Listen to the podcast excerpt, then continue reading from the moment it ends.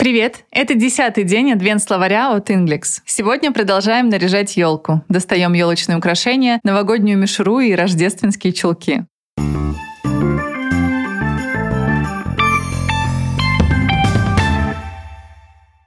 Елочные украшения нейтивы называют ornaments, как орнаменты в русском. Представьте, как вы достаете из шкафа коробку, в которой аккуратно сложены старые елочные игрушки. Стеклянные красочные шары с узорами, будто кружевными орнаментами. This year I decorated the Christmas tree with my grandmother's ornaments. It was like being a child all over again. В этом году я украсила елку бабушкиными игрушками, будто вернулась в детство. Like little green ornaments right there in the tree.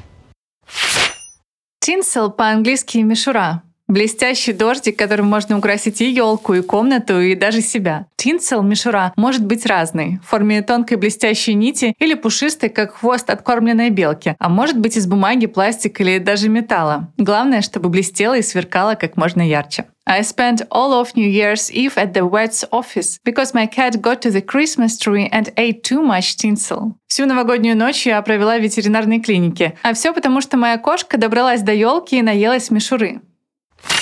Рождественский чулок, тот самый, в котором детям оставляют подарки, носители английского называют a Christmas stocking. Stocking — чулок. Схоже с русским «сток». A Christmas stocking — сток, куда под Рождество стекают подарки. The children woke up and ran to the fireplace where the Christmas stockings with presents were hanging. Дети проснулись и побежали к камину, на котором висели рождественские чулки с подарками. По традиции рождественский чулок вешают у камина. Так удобнее Санте, который в дом попадает через дымоход. Но, конечно, камин есть далеко не в каждом доме, поэтому чулок можно повесить и у входной двери. Думаю, Санте так тоже удобно. Oh, hey, uh, before you go, could you please take down that Christmas stocking my mom put up to bug me? Not in the mood this year. Четвертое слово — mistletoe. Амела. Это вечно зеленое растение с белыми ягодами. Хоть амела и растение паразит, в западной культуре она символизирует любовь, мир и прощение. По традиции из нее плетут венок и вешают на входную дверь. А еще говорят, что целоваться под амелой — mistletoe. Хорошая примета, которая сулит счастливый и долгий брак. My parents have been together for 45 years. According to family lore, they kissed under the mistletoe on Christmas Eve. Мои родители вместе уже 45 лет. По семейной легенде, в канун Рождества они поцеловались под Амелой.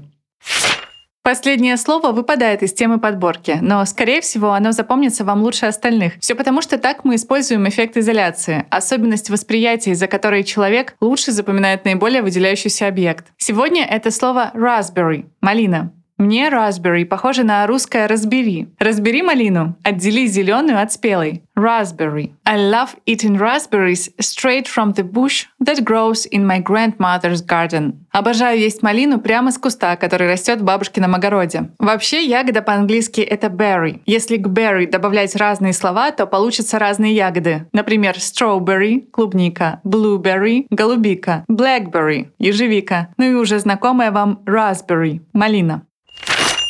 Итак, сегодня мы прошли такую лексику. Ornaments — елочные игрушки. Tinsel — мишура. A Christmas stocking — рождественский чулок. Mistletoe — амела. И raspberry — малина. В описании к выпуску вы найдете ссылку на карточки и тесты для запоминания новых слов. А на этом все. Встретимся завтра. Пока!